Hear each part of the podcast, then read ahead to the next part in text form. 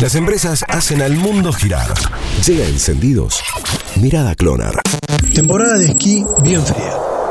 La pandemia del coronavirus sigue siendo de las suyas. Sabemos que el turismo fue el primer sector en verse afectado y será muy difícil que retome su actividad. En ese sentido, y cuando falta un mes para el comienzo de la temporada de esquí, en el sur del país hacen números y no le cierran por ningún lado. Sin turistas internacionales porque las fronteras se abrirían recién en septiembre y tampoco por ahora turismo nacional. La industria de la nieve dejaría colgado unos 70.000 puestos de trabajo. Según detallan desde la Cámara del Sector, hay 5.000 puestos directos y 65.000 indirectos pensando en hotelería, gastronomía, instructores, equipos técnicos y muchos otros que hacen girar la rueda en invierno. Por ahora, la única y muy pequeña expectativa es alimentar los centros de esquí con el propio turismo de cada provincia del sur del país, algo que reduciría bastante las proyecciones económicas de lo que podría generar una buena temporada de invierno que comienza a mediados de junio y se extiende generalmente hasta finales de septiembre.